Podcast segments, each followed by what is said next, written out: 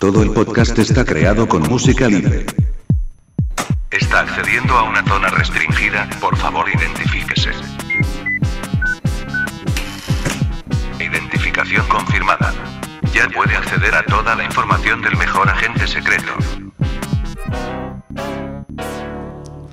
Bienvenidos y bienvenidas al podcast 044 de Archivo 007. Yo soy Alberto Bon y en este podcast tengo la suerte de contar de copresentador con Nicolás Susik, que puede que le conozcáis de sus blogs de 007, de su perfil en Facebook o de algunos artículos que ha escrito en nuestra web de, Archivo 007. Bienvenido. Es un placer Alberto y un saludo para todos nuestros oyentes también.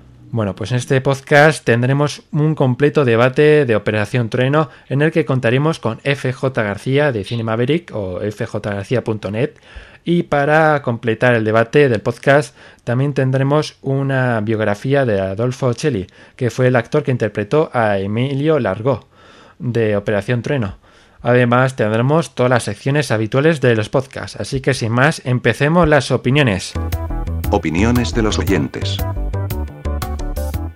Y empezamos las opiniones del podcast anterior con T-Virus676, que comenta: Sí, buena idea para empezar el año. De hecho, yo hoy mismo, día 1, acabo de escuchar el podcast. Lo cierto es que me ha gustado mucho. El debate sobre Goldfinger ha estado muy bien al, al conectarse con la biografía del actor que da vida a Op Job y opino que el cambio de formato ha sido positivo. Por otra parte, la entrevista al responsable de Cine Maverick me ha entusiasmado de forma especial, ya que soy seguidor de todos sus programas de YouTube. Me ha sido eh, y me ha sido de lo más curioso descubrir más acerca de ellos. Respecto a la noticia de Skyfall, no sé si os parecería una buena sugerencia de cara a futuros podcasts avisar previamente antes de cualquier rumor o noticia que pudiéramos desvelar detalles importantes de la trama, como por ejemplo la noticia en el que reveláis la localización y situación del teaser, ya que por ejemplo a mi gusto, bueno, por ejemplo a mí me gustaría estar informado de Skyfall, pero evitando en la medida de lo posible detalles del rodaje que den indicios a la historia para así poder degustar al máximo en el cine sin saber nada previamente. Bueno, como contestación hemos hecho caso a tu sugerencia y en la sección de noticias la hemos dividido en dos, la zona segura y la zona con spoilers. Y no os preocupéis porque estará separadas con un sonido que lo iréis muy bien. O sea, una vez que salga el sonido ya es cuando podéis buscar, eh, mirar en la guía que vamos a poner en el foro o en Facebook qué salto tienes que hacer para evitar ese trozo de spoiler.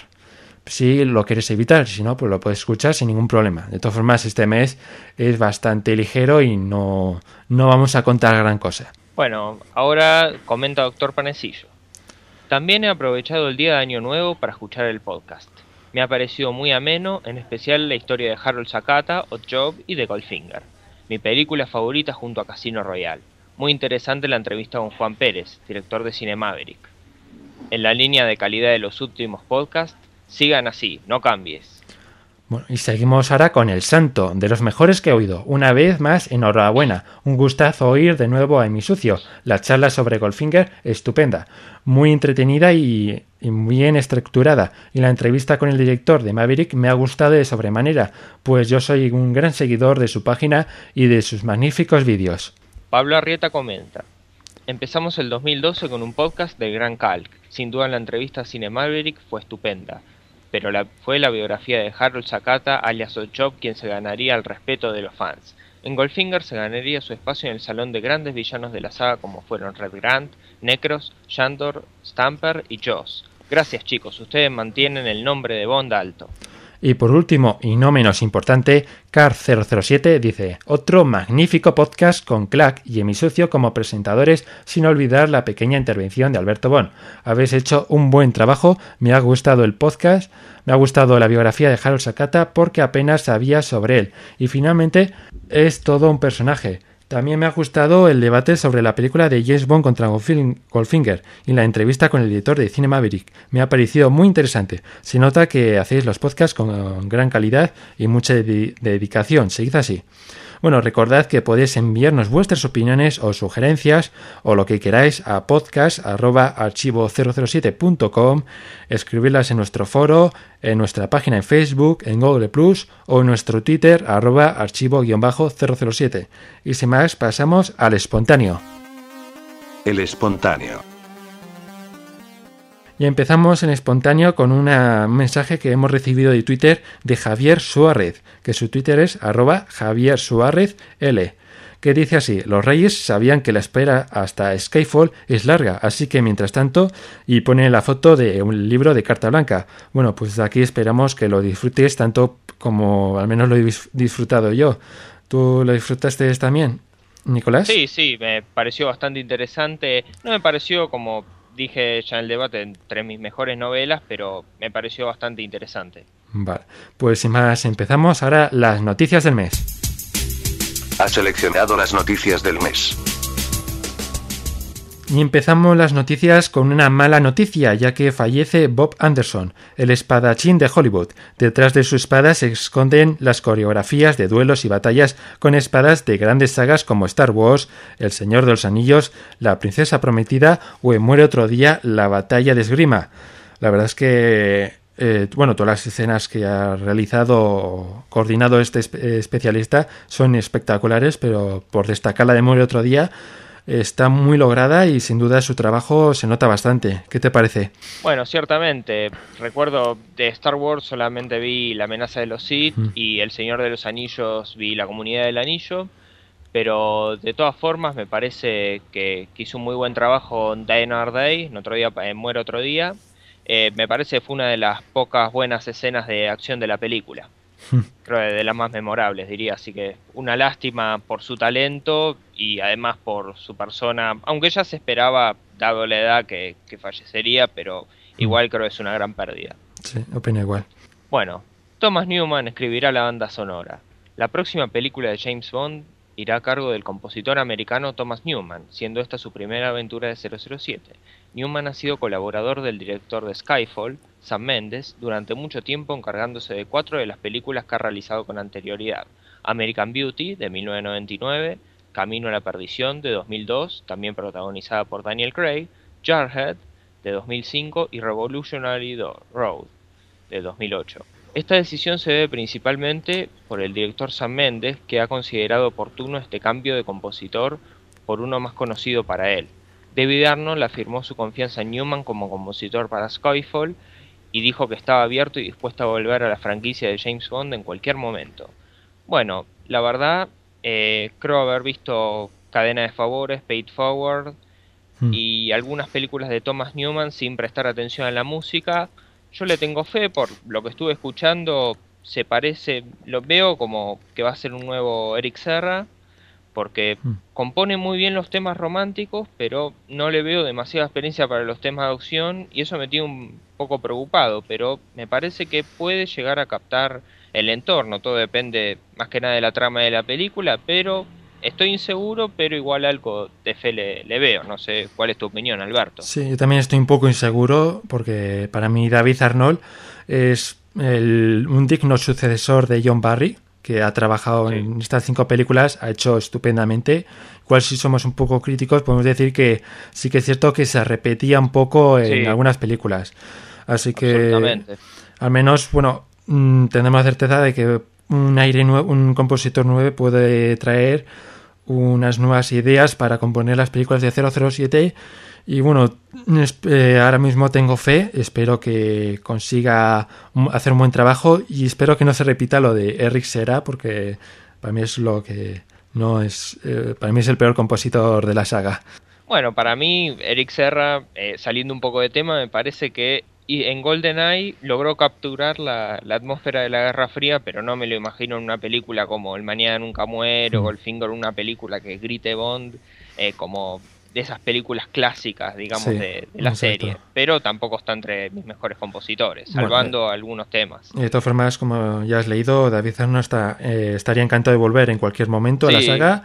Yo realmente esperaría que Newman sea como fue Bill Conti en su momento, que hmm. vino para un reemplazo, como Marvin Hamlish, pero que después vuelva David Arnold. Y que espero que esta experiencia le sirva para no repetirse tanto, porque ya lo escuché hacer el mismo compás de, otro, de Muere otro día en Casino Royale y en Quantum Solas y creo que tendría que innovarse un poco y usar un poquito de menos de remix y de tecnología, volverse un poco más clásico. Luego también, bueno, también confirmó que está, es, bueno, es posible que también esté haciendo algo para el 50 aniversario, así que habrá que estar atentos.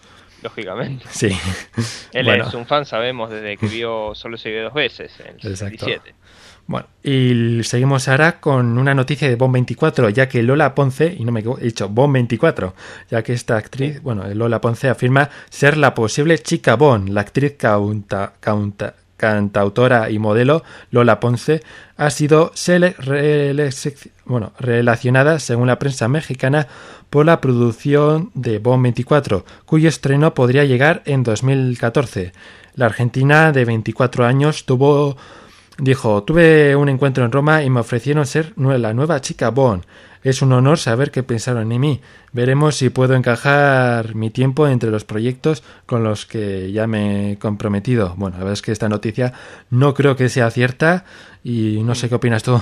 Bueno, yo soy argentino, así que conozco a Lola Ponce muy bien. Eh, sé que triunfó en Europa y me parece dentro de lo que es la mujer argentina eh, una de las mujeres más aceptables intelectualmente del país, pero mm. aún así no la veo para Chicabón. De hecho, ella mucha de la fama lo tuvo en un programa muy popular acá, un programa de entretenimiento llamado Showmatch, que conduce Marcelo Tinelli, un conductor muy famoso también, este, donde hacen algo parecido al Dancing with the Stars de Estados Unidos.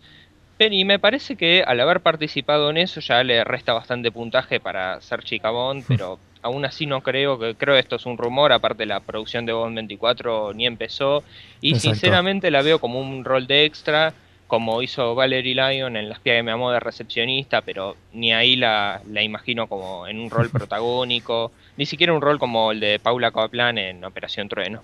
Bueno, Daniel Craig ha explicado a la prensa nacional que le gustaría romper una anomalía de 50 años y llevar a 007 a Australia y es que a pesar de llevar ya 23 películas oficiales en 50 años, James Bond aún no ha pisado Australia. Me encantaría rodar en Australia, es algo mío, dijo Craig al Herald Sun. Si Bond irá o no, no sabría qué decirte, pero personalmente me encantaría rodar en Australia. En las series literarias, 007 visita Australia en la novela Zero Minus Ten de Raymond Benson, editada en 1997. Bueno, eh, realmente Australia me parece es un país muy lindo. Misión Imposible 2 demostró lo bello que son los paisajes de Sydney. Sería bueno, es la tierra de, un Bond, de George Lazenby. Realmente debería, no soy un hombre de mundo, nunca salí de Argentina, pero creo que sería interesante que por lo menos alguna escena se, se rode allá en algún momento. Sí, la verdad es que puede ser una localización bastante interesante y podemos ver a Bond con canguros.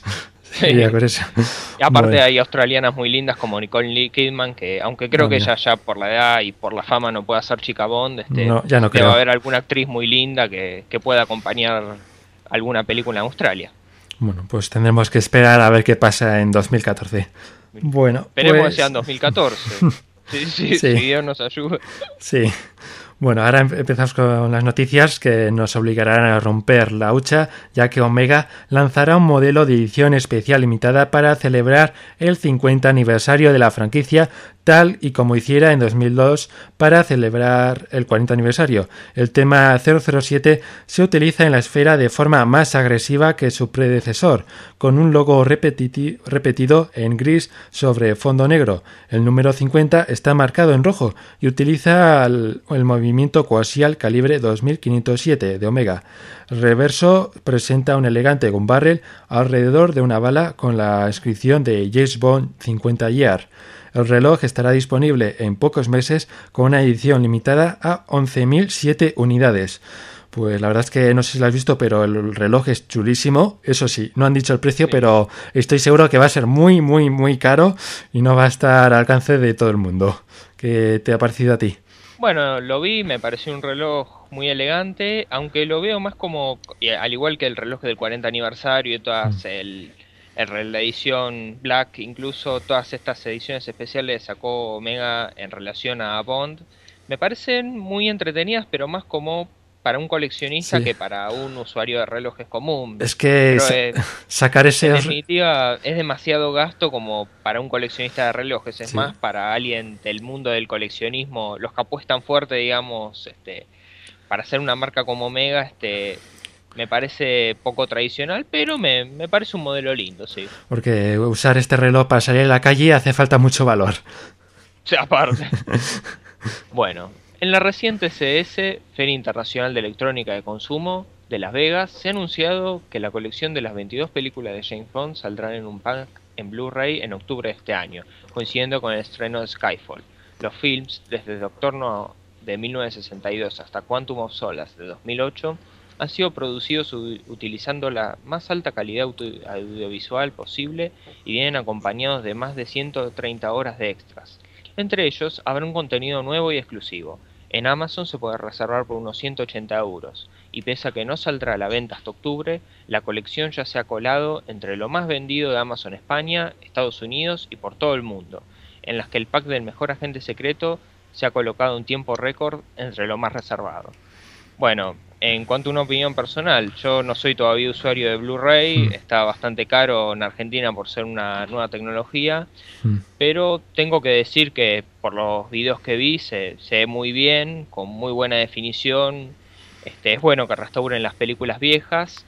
Lo único que le tengo que hacer una crítica es al diseño de, la caja, me parece que está muy, muy hecho con Photoshop, este, los, la silueta de los 6 Bond Incluso tampoco, aunque ya no se desveló el diseño de las carátulas, también me parece que tengo la esperanza de que todavía hagan un, un trabajo mejor que hicieron con las Ultimate Edition del 2006 y el 2008, que se notaba alevosamente el, el Photoshop en, en los diseños. Eh, sí, sobre todo, sobre todo en las metálicas es donde más se nota el Photoshop. Ah, sí, acá no llegaron, por suerte. Ah, bueno. Sí, yo tengo la del 2006. Bueno, pues en esta eh, está haciendo un poco de cálculos y está mirando internet, no sé, eh, creo que son los correctos estos datos, si me equivoco que alguien me lo diga, pero la colección de DVD que, hemos estado hablando, eh, la que incluye, bueno, las 19 películas, o sea, desde Doctor No hasta Muere otro día, disponen de 37 horas y 50 minutos de películas repartidas en las 19 películas. Eso es de películas. Luego, de extras. De extras, claramente, pues eh, un truco, aquí dicen que las de Blu-ray tienen 130 horas, ¿no? O sea que podría ser que le agregue más información. No, quiere decir que en Blu-ray tiene 130 horas. Pero lo que no comentan es que, claro, en esas horas también incluyen los comentarios de audio. Que aquí, por ejemplo, sí, un truco bastante particular. Aquí en los DVDs, pues ocupaban 51 horas y 44 minutos de comentarios de audios que están repartidos en 26 eh, comentarios, porque hay películas que tienen más de un comentario. Y luego de documentales eh, tienen 19 horas y 15 minutos. Y luego de anuncios de cine y televisión, pues tienen 2 horas y 48 minutos. La suma de todos estos extras equivaldría a unas 74 horas.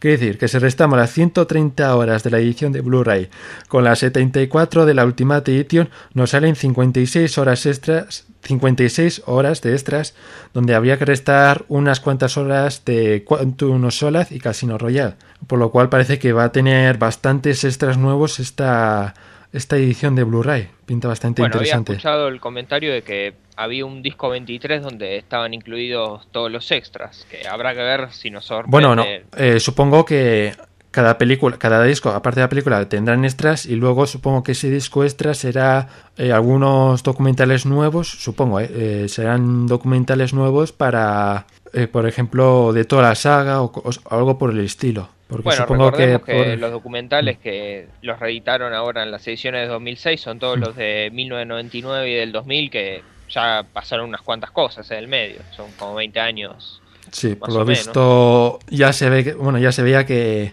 se habían guardado unos cuantos extras, así que por lo visto las van a usar en estos Blu-rays y por lo menos los, por los números parece ser que va a tener muchos extras nuevos. Veremos, yo por lo menos voy a esperar a ver que hablen un poco de cómo van a ser estas ediciones antes de comprarlo o reservarlo, pero seguramente caiga la colección completa.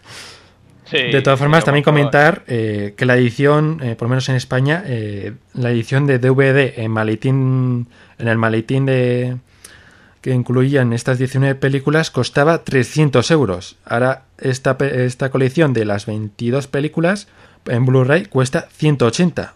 Han bajado de precios, más barato casi de 100 pesos, bajo más. No sé, bueno, la conversión no sé cómo es, pero quiero decir que mm, comparado con la fecha cuando salió la colección de DVD, eh, no es tan caro como parece.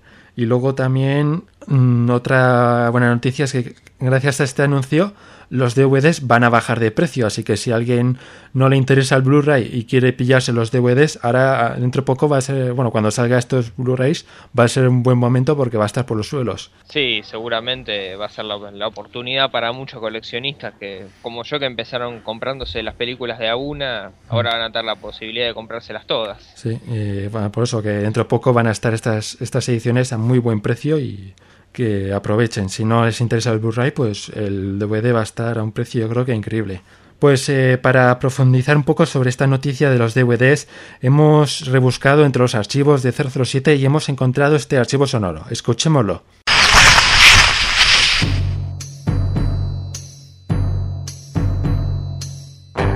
Sede secreta de Metro Goldwyn Mayer, 5.30 am, antes de merendar. Presidente, presidente, ya. ¿Cuántas veces te tengo dicho que me tienes que llamar presidente maligno? Eh, sí, presidente maligno.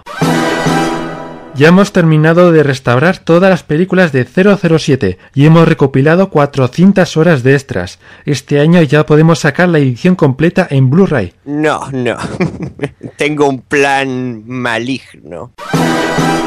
Primero lanzaremos la edición en DVD con unos pocos extras. Después lanzaremos algunos títulos con el mismo contenido en Blu-ray. Después lanzaremos la saga completa en Blu-ray con más extras. Y por último lanzaremos toda la saga y con todos los extras en el formato del futuro. ¿El formato digital? No, el vinilo pongan con el presidente de los Estados Unidos. Si no anuncian la edición completa de 007 en Blu-ray en las CS de Las Vegas, dispararé mi láser y destruiré el mundo.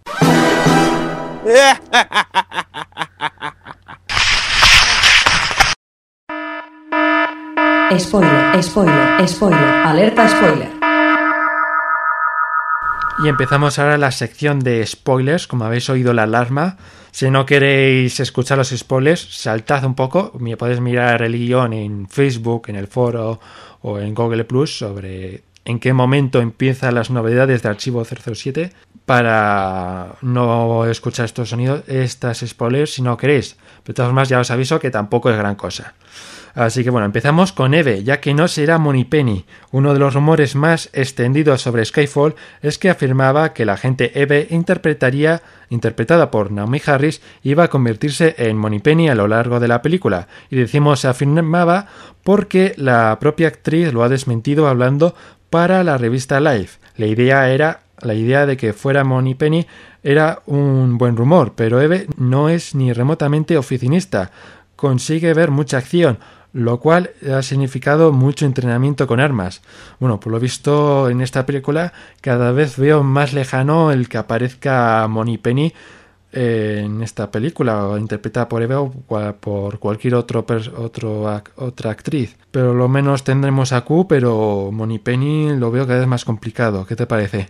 Bueno, de hecho, para mí es una gran tranquilidad esta noticia porque no mm. veo. Ya, de hecho, admito que el Q de Ben Willow no me, no me, no me acostumbro todavía a un Q joven. Habrá que ver la película, puedo cambiar de idea, pero bueno, en concreto con Penny no la veo a Naomi Harris como un- una chica para interpretar a Moni Penny. Creo que ella es una chica más de acción, de armas tomar y la siempre la veo como una chica muy sensual para lo que es Moni Penny, que es una oficinista elegante al estilo de Lois Maxwell o Samantha Bond. Mm. Me, me parece que, que ese sentido fue algo bueno. Aparte la presentaron en la conferencia de prensa como una coestrella y me parece que Moni Penny no está en ese lugar, está entre los estratos más bajos, digamos, de está dentro de los aliados y no dentro de las chicas. Hmm. De todas formas, me gustaría que el personaje vuelva, aunque ya sí, este, interpretado por alguna chica más de, más de ese estilo, una actriz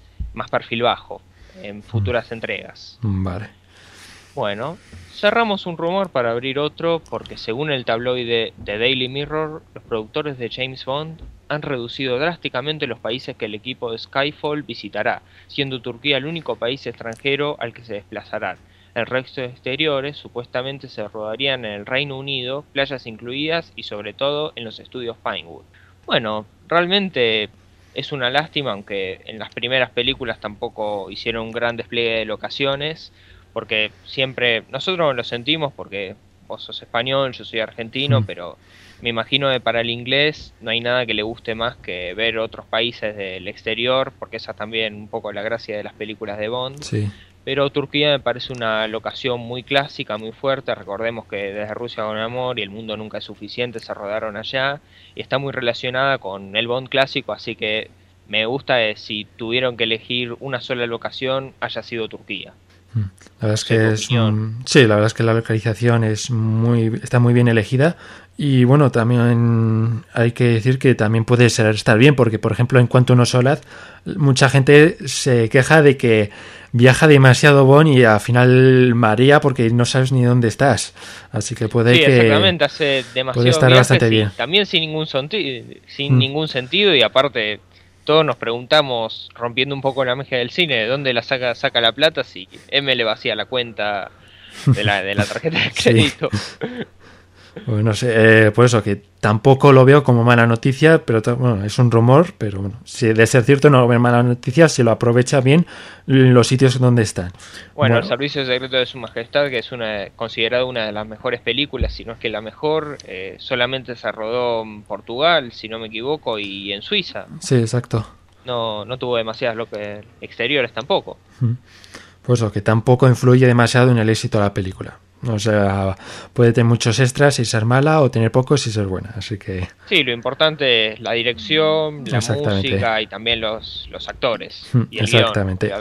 Bueno, eh, la- seguimos con otra noticia, ya que la revista Life ha entrevistado recientemente a Bernice Marloff sobre la participación en la película. Hablando de su personaje, al que clasifica de Dama Bond en vez de Chica Bond, explica que es glamuroso y enigmático, pese a tener menos escenas de acción que Naomi Harris, tiene algún contacto con las armas, de las que se declara una fan, con réplicas en casa incluida, en casa incluidas. Recuérdame no ir a su casa. La veremos empuñando una Beretta 70 y aunque se asume que, que interpretará Severine, la novia de Javier Bardem, explica que para saber si, bueno, que para saber si acaba besando a Bond deberemos esperar y ver la película.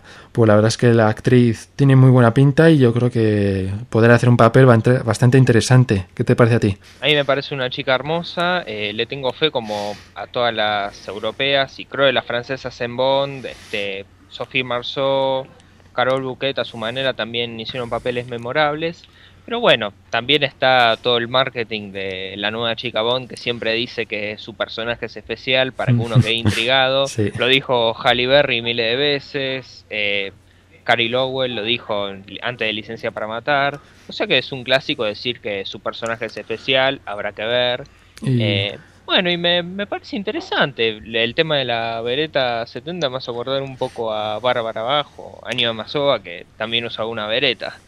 Y por cierto, ahora que se menciona en esta noticia a Javier Bardem, que es el actor español, que ¿cómo se ve a este actor eh, fuera de España? Por ejemplo, en tu país. ¿Es muy conocido? o Sí, es- sí, en Argentina es muy conocido, eh, por lo menos por, por la gente de mi edad, y incluso hasta la gente de 40, 50 es muy conocido, sobre todo porque ganó un Oscar. Yo lo vi Mm. en Vicky Cristina Barcelona, que hizo un- seguramente hizo un papel completamente diferente. También lo vi en una película de Julia Roberts con Me rezar amar. Me pareció en las dos que actúa muy bien y yo la verdad le tengo mucha fe. Creo que va a ser probablemente uno de los mejores villanos desde Franz Sánchez, sin obviar tampoco a Elliot Carver, o sea, a Jonathan Price y a Alec Trevelyan, a John Bean, que me parecieron dos villanos excelentes, pero justamente creo que hubo un bache desde El Mundo Nunca Suficiente hasta Quantum of Solace en el área de los villanos, salvando a Le Chiffre, porque tuvo Matt Mikkelsen tuvo que respetar el personaje de la novela, que no era en sí un villano fuerte, pero me parece que este va a traer un poco eso que tanto necesitábamos en los villanos, como tenía Red Grant, esa fuerza, digamos, de, de ser bruto y a la vez, un poco también como tenía Adolfo Celli, no ser un villano marioneta. Y eso me, me parece muy bien. Le tengo mucha fe a Bardem. Pues muy interesante. Ralph Fiennes hizo unas breves declaraciones sobre su participación en la nueva película de James Bond. Hablando con el Daily Record, el actor admite que en su momento le hubiese tentado hacer el papel de Bond, pero que ahora su edad lo lleva por otros caminos. Fine también confiesa que en su juventud se convirtió en un verdadero friki de 007, conociendo al dedillo los libros escritos por Ian Fleming sobre James Bond. Sin duda, lo más destacable de la entrevista es cuando le preguntan por su participación en Skyfall, a lo que responde, se me permite decir que es un agente del gobierno. Ya tenemos el primer dato sobre su personaje, que no por ello significa que no vaya a ser villano. Bueno, ciertamente puede ser un villano siendo agente del gobierno. Hay muchas chicas hermosas mm. que, que parecían ser buenas, como Electra, que resultaron ser villanas. Eh, no vi demasiadas películas de Fiennes, pero me parece es un muy buen actor también, por, por los comentarios que escuché. Y realmente me tiene intrigado, al igual que con Bardem, me tiene intrigado que no se sepa el nombre de sus personajes. Mm, porque generalmente en todas las conferencias de prensa sin decir el pasó en Die Day, pasó en Casino Royale y en Quantum of Solas, que se decían los nombres de los villanos sin mencionar la participación este, que iban a tener, pero me parece algún secreto se trae entre manos como para no querer decir el nombre. Por ahí nos pueden sorprender. Sí, la verdad es que eh, uno de los rumores que está leyendo en el foro sobre este actor es que eh, en la película, aparte de trabajar para el M6, termine quitándole el puesto a Judy Dench como M. Sí, leí también ese rumor. Me parece interesante todo lo que están haciendo de querer perpetuar una especie de golpe de estado dentro del MI6. Creo que al comienzo me parecía toda la idea de el estar el MI6 bajo ataque como que iban a volver un poco al mundo nunca es suficiente, pero me parece que le van a dar una vuelta de tuerca interesante. Aparte, hace poco se vieron fotos de un funeral de ocho agentes caídos me parece si que no van a volver a lo mismo de, explotar una bomba, porque no creo que puedan caer ocho agentes en, una bomba. Me parece van a ir a algo más, más profundo dentro de lo que es el ataque al MI6. Y me, me seduce un poco la idea también que hayan tomado un ángulo político. Sabes que el papel de Helen McCrory es una congresista, una diputada, perdón, eh, Claire Dowell, se va a llamar así el personaje y me parece también es interesante ese ángulo que están tomando, sin irse demasiado a lo político, cosa que nunca pasó en Bond, pero que traten de investigar un poco lo que es la estructura secreta este, del MI6, creo que es lo que hace una película clásica de espías también. Bueno. Sí, me, gusta mucho esa idea.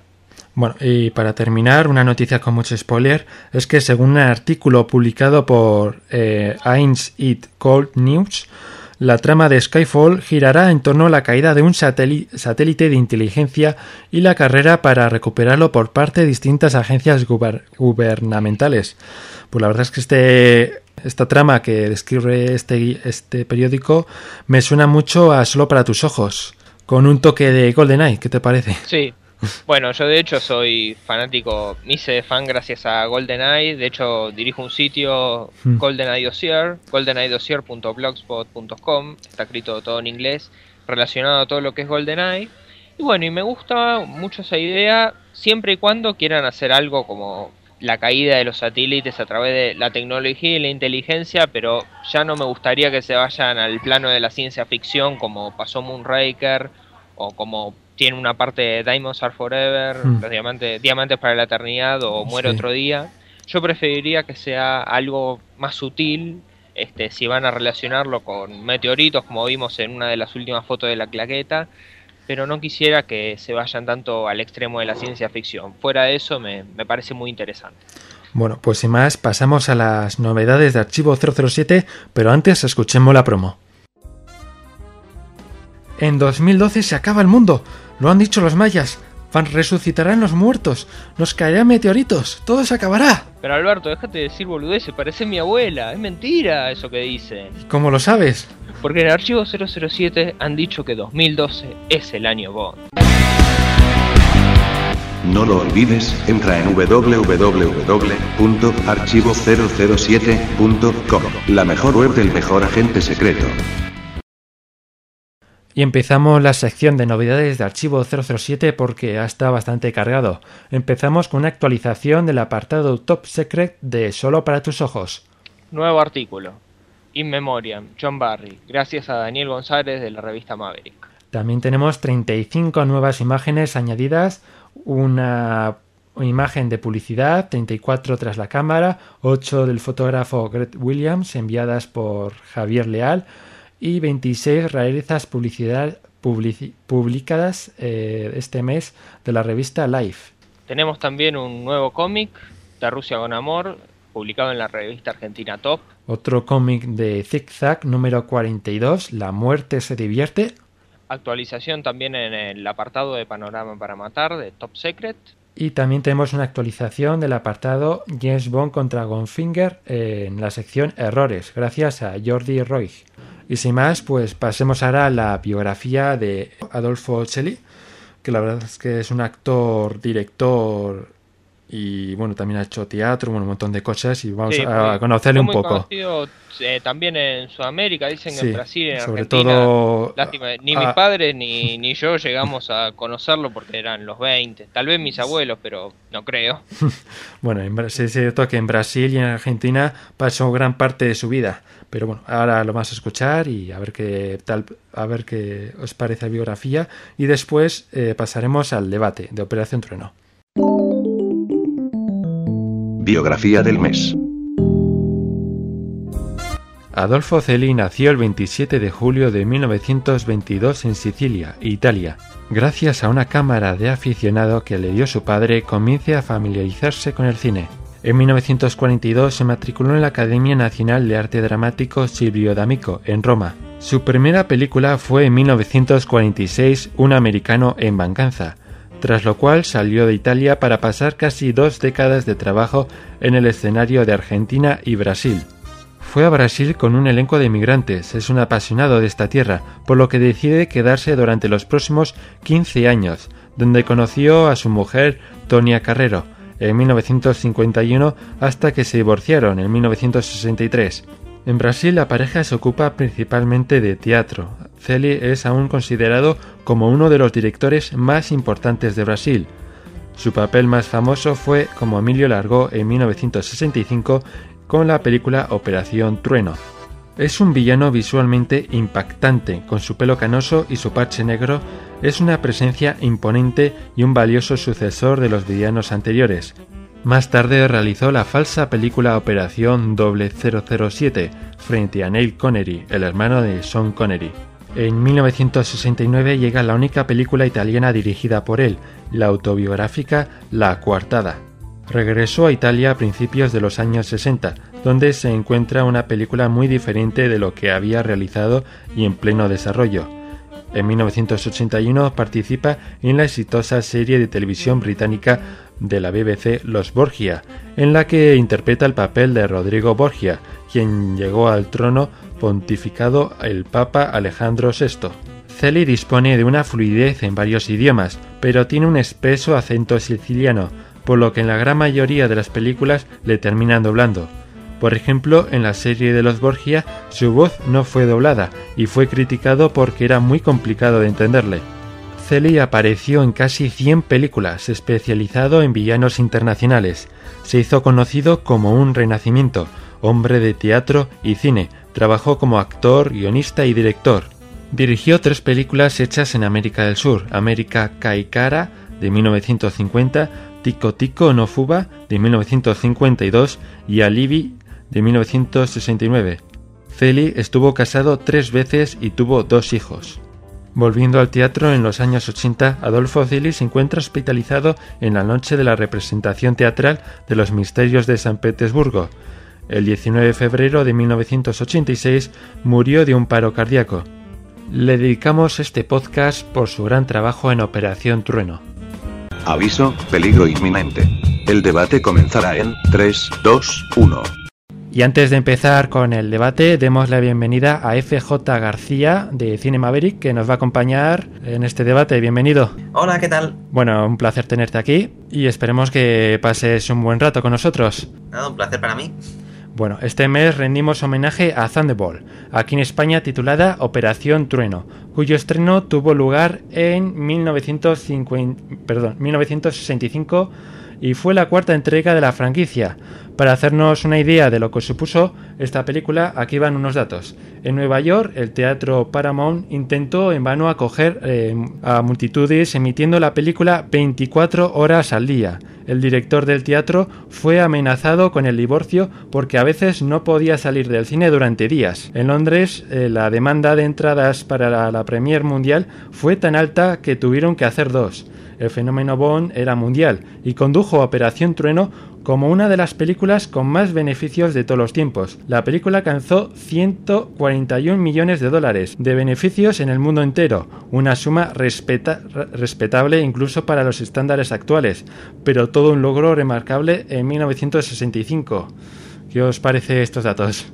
Son muy impresionantes, ¿no? Sí, qué cosas. Sí. Bueno, pues para Bueno, empecemos, empecemos de hecho- el debate empezando por la pregunta ¿qué es lo que más os gusta? ¿Qué es lo mejor de, de Operación Trueno? Por ejemplo, Nicolás. Bueno, lo mejor, yo siempre diría, creo que es una buena, una película intensa, tiene mucha acción, o sea, a nivel general estoy hablando. Eh, Terence Young la dirigió bastante bien, tiene sus partes lentas, sobre todo en las secuencias submarinas, pero me parece una película intensa, violenta dentro de la- lo que son las cuatro primeras, en el sentido de que vemos bastante sangre para hacer una película de los 60, pero también parece que este que logra capturar eh, a los los verdaderos fans de Bond como que es una película con intensidad diría Hmm. que, que se pasa con o sea cuando salvo las escenas subacuáticas este es una película con mucha acción y eso siempre es algo que me encantó de todas las películas de Bond Y FJ García, ¿qué te parece a ti lo mejor? Pues eh, lo mejor de la película, una, una de las mejores cosas que veo de la película es que restaura un poco la continuidad.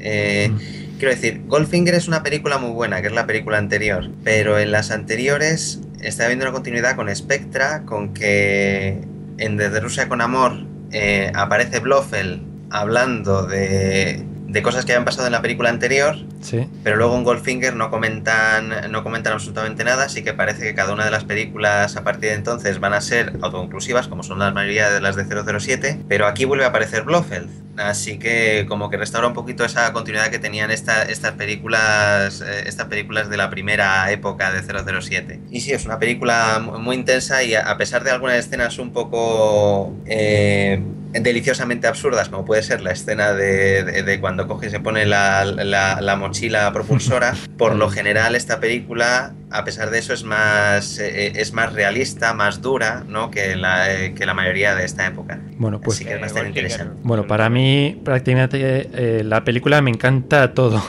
para mí es una película que es Bond al 150%, ya que contiene para mí todos los elementos que busca una película de 007. Tiene una, una historia muy emocionante, tiene grandes peleas, nada más empezar podemos ver, por ejemplo, a Bond destrozar una habitación entera a puñetazo limpio. Tenemos batallas que por lo menos, bueno, que sí que he oído mucha gente, como ha dicho Nicolás, que son un poco lentas, pero a mí me encantan y los villanos me parecen todos fantásticos, así que prácticamente lo mejor de la película lo pondría a decir que es todo. Eh, para lo peor de la película, por ejemplo, FJ García, ¿qué es lo que menos te ha gustado?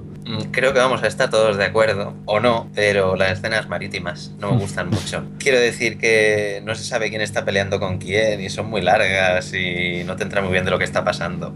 No, no, eh, destrozan casi la película para mi gusto las escenas acuáticas, submarinas. ¿Y Nicolás? Bueno, coincidiendo con el amigo FJ, eh, de hecho cuando yo tenía 8 años, habrá sido de la, mi abuela me la alquiló por video Operación Trueno, eh, me parecía bastante lenta. Imagínense, si ya para alguien adulto les parece lenta las escenas submarinas, a los 8 años me parecían bastante malas. No quiero de ninguna manera despreciar el trabajo que significó hacerlas, ni la belleza de la fotografía, pero realmente son confusas. Son escenas como para mirarlas en cámara lenta y identificar bien los naranjas y los negros, o sea, Bond y los villanos, pero fuera de eso, este, me, me parece este o sea, como dije antes, me parecen buenas escenas desde el punto de vista artístico, pero son confusas y son lentas. O sea, uno quiere, por lo menos yo quiero un poco más de acción en la Tierra. Bueno, pues yo estoy totalmente en contra de lo que habéis dicho, ya que me encantan estas escenas. Chan, chan, chan. Luego comentaré un poco más sobre ellas, pero para mí lo peor de la película, por decir algo, la verdad es que ya has dicho que me encanta.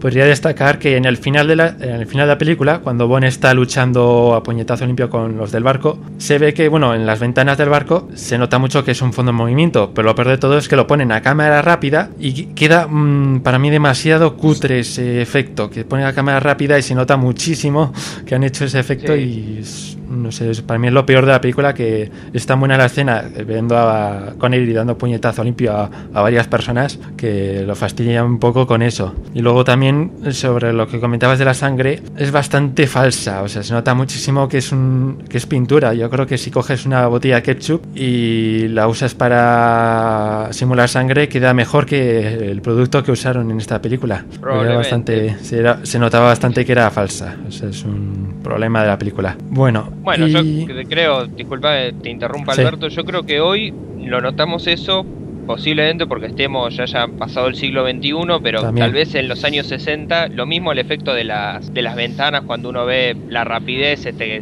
que es una película, toda la escena del arrecife, creo en esa época uno no se daba cuenta porque la tecnología no era tan avanzada como ahora. Hoy nos damos cuenta con lo mismo cuando ves todos los DVDs en las ediciones remasterizadas, te das cuenta de, que muchas escenas de fondo son, son proyecciones. Sí, ahí es mm. donde más se nota. Ah, hablando de la sangre, fíjate que una película mmm, bastante posterior, una década posterior, que es Amanecer de los Muertos, que es una película de zombies bastante interesante y bastante mm, bastante popular. La sangre también era muy muy exagerada y muy eh, roja cómic eh, y, es una película posterior y, y gusta gusta bastante también. Quiero decir que mm, que es una manera que cuando hacen sangre medianamente falsa es como para decir, mira, ahí está la sangre, es lo que te estamos intentando contar, pero no, no era, por aquel entonces no era tan importante que fuera mm, realista a nivel médico. Sí, sobre todo yo creo que se centraron en que fuera más apta para todo el público,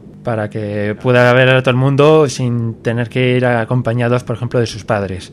Que eso bueno, pues que influía, eso no quita, que eso, influía que eso no quita que tenga cosas súper Sí, eh, truculentas. Me suena que disparan a uno un arponazo en el ojo, ¿sabes? En el ojo no, pero sí que le disparan un arponazo. Ah, bueno, en el ojo sí cierto. En, ¿No disparan a nadie en el arpo- eh, En la escena- arponazo? Sí, sí, la- sí, sí, en la escena acuática es cierto, como sí. le meten un culatazo a través del snorkel, pero no, no llegué a precisar si le llegaban a dar un arponazo. Yo me acuerdo, lo veía de pequeño y decía, Dios, qué horror, imagínate estar ahí, que le han pegado un arponazo a alguien. No sé, que también, también tiene cosas muy truculentas la peli. Bueno, pues vamos a Me pasar puedo ahora. imaginar a mi madre cuando escuche el podcast. Le meten un, un arponazo en el ojo, es violento. Tengo 21 años. Bueno, el- No, ahora, que no vio la chica del dragón tatuado. bueno, Los pas- No, a ver, a la- Yo estoy hablando como un niño viéndola, ¿sabes? Yo la vi hace muchísimo.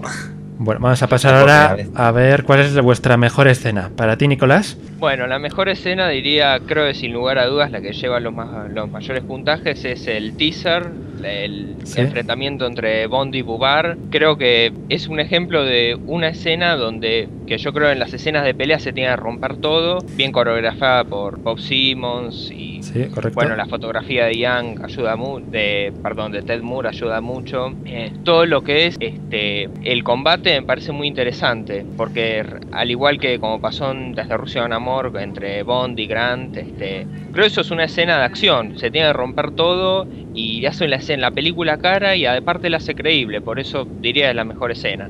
Aparte de las ironías de Connery, no debió abrir el carro por su cuenta cuando le dice Sí. a la viuda que en realidad era Bugar. Exacto. Sí, la verdad es que esa escena es impresionante cómo destruyen una habitación completa. Es tirándole muy- las flores al final, así nomás, de una manera bien bruta mientras escapa.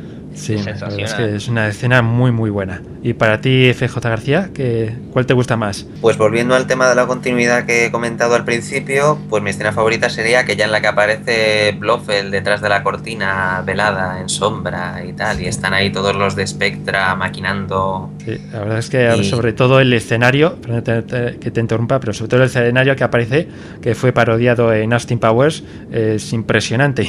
Está fenomenal y ahí que, que vemos en la que vemos en la película que el villano principal de la película es el número 2 de Spectra, que solamente puede haber uno que es peor que él. Quiero decir que se, se- se- se ve ahí todo, to- todo el entramado a- hasta dónde puede llegar eh, la, la corporativa y lo vemos detrás de, la- de las cámaras y es muy interesante. Bueno, pues para mí la mejor escena, voy a decir todo lo contrario que habéis dicho vosotros, la escena submarina, porque a mí me, me encantó la escena submarina. Rebelde. Sí, porque tiene, para mí tiene mucha acción y yo en todas las películas que he visto con escenas submarinas, ninguna, es que ninguna película he visto que haya superado las escenas que aparecen en esta película, porque me parece que todas están muy bien rodadas, en mi gusto, y siempre que veo la película me encanta, no sé, cuanto más veo estas escenas más me encantan. Eso también, como habéis dicho, es opiniones. Bueno, y pasamos ahora al mejor gadget. Por ejemplo, FJ García, ¿cuál es el que más te gustó? Hombre, pues la, la mochila propulsora me hace gracia, me gusta. ¿Y Nicolás? Bueno, también es irrealista, pero creo que el más identificativo es eh, la, la mochila propulsora o el jetpack. Eh, creo que aparte, por más raro que parezca, es un invento que, si mal no recuerdo, de verdad existe. De Sí. hecho, el de la película fue real, lo usó Bill Sutor, el inventor, si no me equivoco, Sí. y por eso me parece Ah. es el más impactante y el, y el más memorable. Sí, la verdad es que... Geiger también me gusta. Cuan- sí, es cierto que la escena que rodaron era de verdad, incluso primero ro- ro- rodaron un primer plano con Sean Connery sin casco y tuvieron Y que volver a... Sí, exacto. pidieron que usara casco. Sí, tuvieron que volver a hacer el primer plano de Sean Connery con casco porque el especialista se negaba a hacer esa escena sin casco. Bastante curioso. Pues parece, parece algo tan absurdo y difícil de controlar que yo pensé que era totalmente Pues ficticio. es- sí, la verdad es que es un invento que se hizo, me parece que en Estados Unidos para la guerra y no tuvo ningún éxito, pero luego me parece que había algún par de prototipos pues, por el mundo y uno de ellos pues apareció en la película. La verdad es que también es uno de mis inventos favoritos y es curioso como algo tan que no tuvo tan mucha importancia en la película, solo sale unos minutos, pero ha sido casi es, es un símbolo en, para la saga de 007. Bueno, esta de escena. hecho, si jugás el videojuego 007 The Duel de Sí. Sega Genesis, que lo protagonizaban Timothy Dalton, eh, en el comienzo aparece Bond en la primera misión utilizando el jetpack, también en Agent Under Fire, otro También. videojuego en... Y en Si Desde no me Ru- equivoco, en Desde Rusia con Amor. También sale en ese. Es en Thunderbolt, o sea, está ahí muy identificado con el Bond clásico. Sí, luego también en Muere otro día tiene ahí un pequeño gazapo que se le puede ver. Vuelve a aparecer, sí, Sí. Como, como extra ya, jubilado. Sí. Bueno, Bueno, ahora, eso está adrede. ahora el mejor personaje, eh, por ejemplo, FJ García. Pues el mío sería el villano, que suele ser uno de los mejores personajes de todas las películas de 007. Emilio Largo está bastante bien en esta película. Y para ti, Nicolás. Bueno, yo diría que Fiona Volpe me parece el personaje que más atrae a primera vista, no solo porque Luciana Paluzzi es muy hermosa, sino eh, aparte fue la primera gran villana de Bond, porque Zina Marshall no logró por ahí ese efecto. Era mala, pero era una pobre diabla. En Doctor No, sin embargo, Luciana Paluzzi fue la primera mala mala de Bond. Y bueno, después Blofeld también me pareció. Largo también me gustó, pero Blofeld me pareció el verdadero. el que en la sombra. Así que me gustó mucho el Blofeld de Anthony Dawson no acreditado.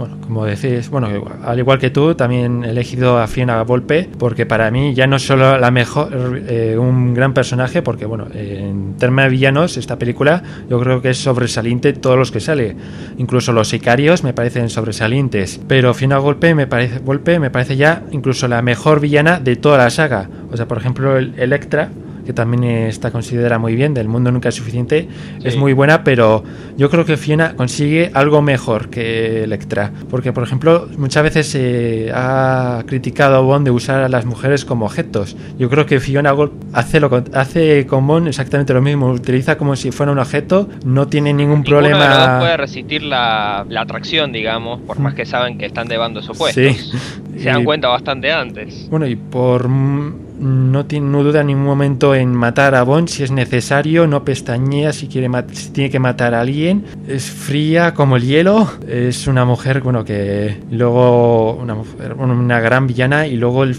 cómo muere eh, en, la escena del baile me parece impresionante. Y luego con el chiste que luego lanza Sean Connery, pues acaba con una villana para mí, ya he dicho, la mejor de toda la saga, porque es muy fría y bueno, lo consigue lo que yo creo que ninguna chica ha conseguido hasta ahora. Y bueno, ahora pasemos ahora al mejor tema instrumental. Por ejemplo, Nicolás, ¿qué te ha parecido? Bueno, de la banda sonora tengo tres de, digamos, del LP original, no de los remasterizados, que seguro me gustan mucho. Uno es Bond Below Disco Volante, sobre todo la parte en que repiten el compás de Thunderbolt. Algo que me gustó, de hecho, es mi segunda banda sonora favorita de toda la serie, la de Operación Trueno, que es que repitan el, el tema de Thunderbolt a lo largo de la banda sonora. Entonces, Bond Below Disco Volante, el instrumental de Thunderbolt y bueno, también diría este, la, el instrumental de Café Martinique, o sea, la versión instrumental lenta de Kiss Kiss Bang Bang están entre mis tres mejores. También de lo, del remasterizado, si mal no recuerdo, eh, no, no tengo lamentablemente la versión remasterizada, pero sé que hay un tema que que se usó cuando salió Casino Royale en el sitio oficial, este, que es una versión más lenta de, 007, hmm. que es otro de mis temas favoritos también, que esperaría, no creo que con Thomas Newman sea posible, esperaría volverlo a escuchar en Skype.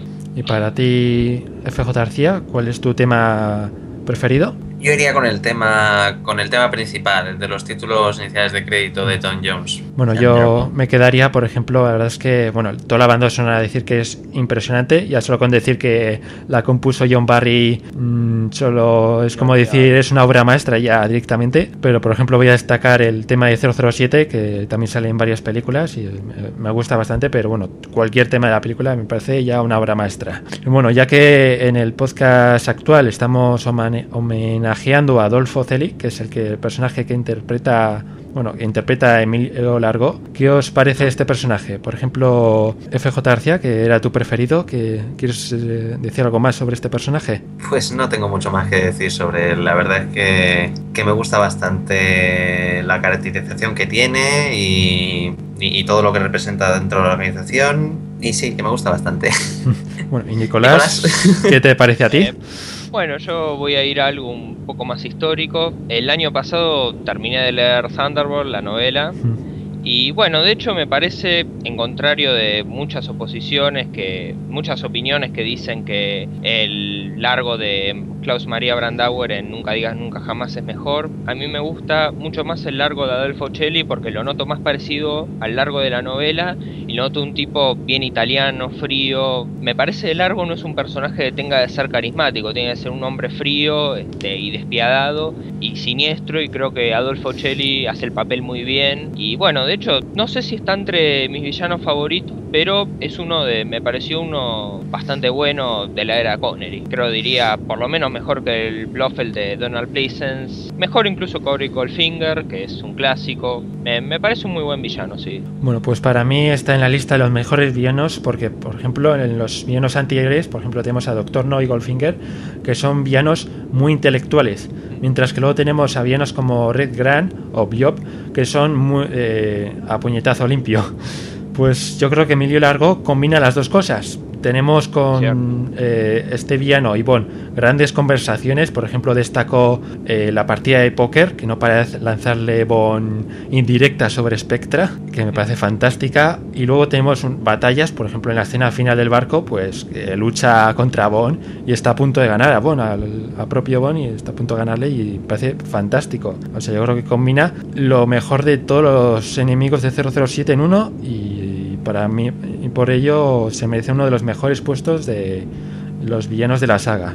Y llegamos, llegamos al veredicto final. ¿Qué opinas de esta entrega y qué puesto ocuparía en tu ranking personal? Por ejemplo, Nicolás. Bueno, decir un puesto siempre me costó, son 22 21 películas. Eh, 24 si contamos las no oficiales, así que siempre me costó decir un puesto entre las 22. tendría que estar dos días por lo menos pensando, pero eh, hoy que tengo 21 años diría que está entre las mejores, por lo menos entre las 10 mejores mm. eh, está Operación Trueno, me, me gusta mucho, como ya dije, las secuencias submarinas son bastante lentas y enlentecen bastante la película, pero me parece que tiene muy buenas escenas de acción y acción bastante realista. Se nota que los golpes duelen, se nota que los diálogos también son muy buenos y muy 60 de alguna manera, eh, muy entretenidos si uno se los pone a pensar ya de adolescente a adulto los, empieza a descubrir, así que diría que está entre mis favoritas. La banda sonora, obviamente, de Barry creo es el 50% de la película,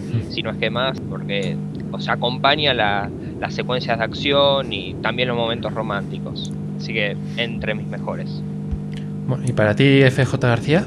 Pues para mí esta película no está mal, pero no es de las mejores de, la saga. No me parece que sea... Mm. Eh, dentro de mi ranking estaría de entre las 10 eh, últimas. Me parece que el, argumento eh, de pequeño me liaba bastante entre, entre, entre todo, todo el entramado que había, en todas las traiciones que había entre los enemigos y tal, me liaba bastante. Y, eh, y, bueno, no la, no, la pondría, no la pondría entre los mejores, aunque tiene, aunque tiene buenas escenas.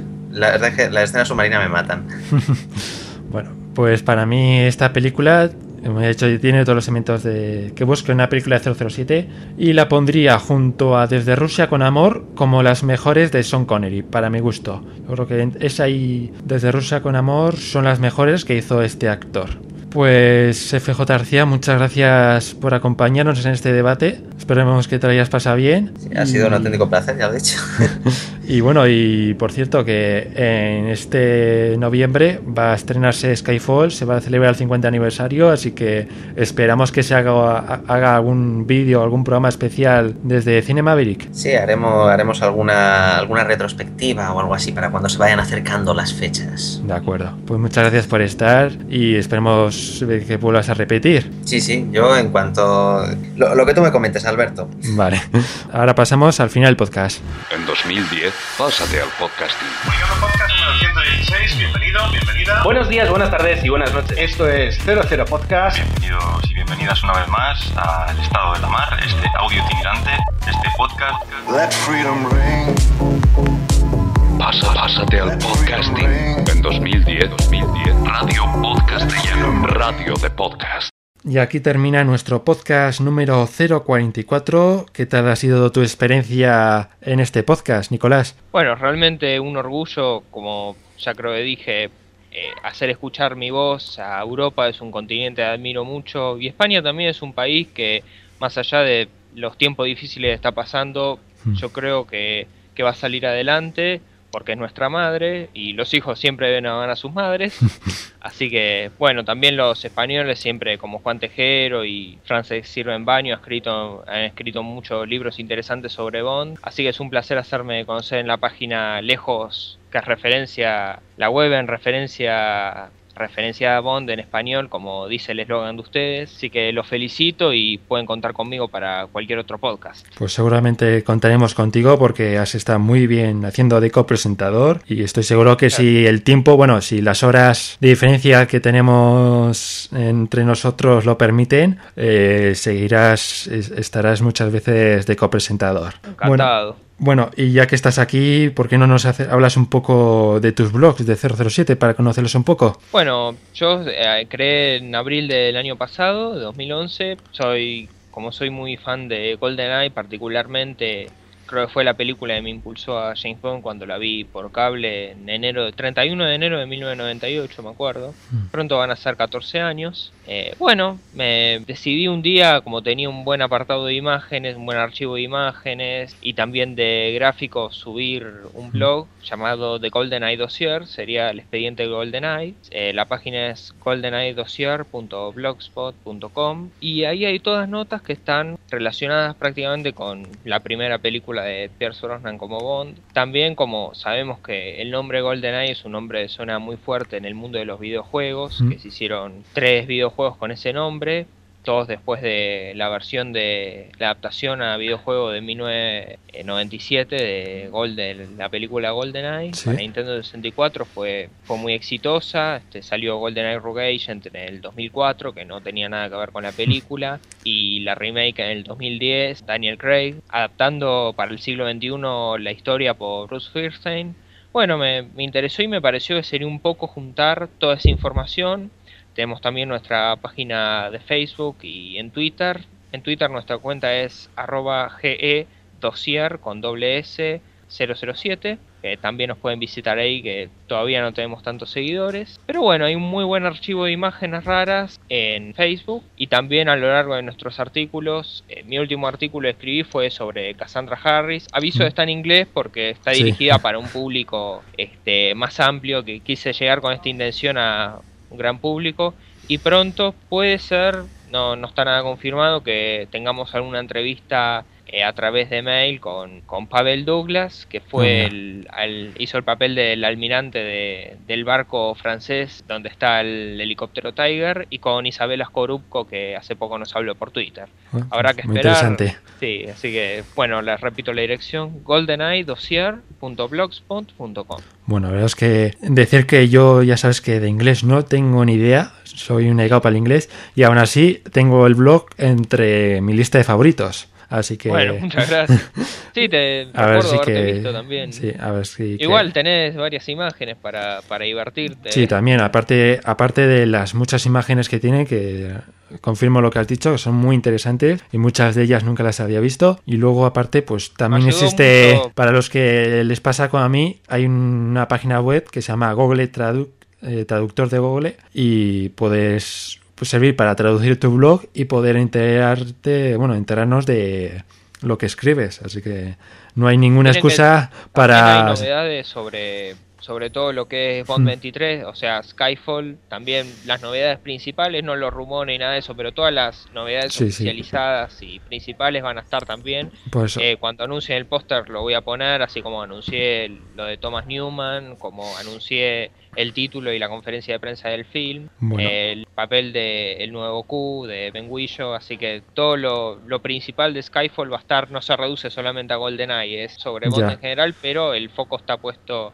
obviamente en GoldenEye. Pues que no, teniendo, quiero decir que teniendo el traductor de Google, no creo que haya ninguna excusa para no visitar tu web. Así que sin más, pues nos vamos a despedir de este podcast y dejar, que, bueno, como suelo decir siempre, en el próximo podcast tendremos más, será mejor y con más contenido, porque vendrá Clack. Así que hasta luego. Hasta luego. Cerrando sesión. Sesión cerrada. Que pase un buen día y tenga cuidado con Quantum. Está en todas las partes.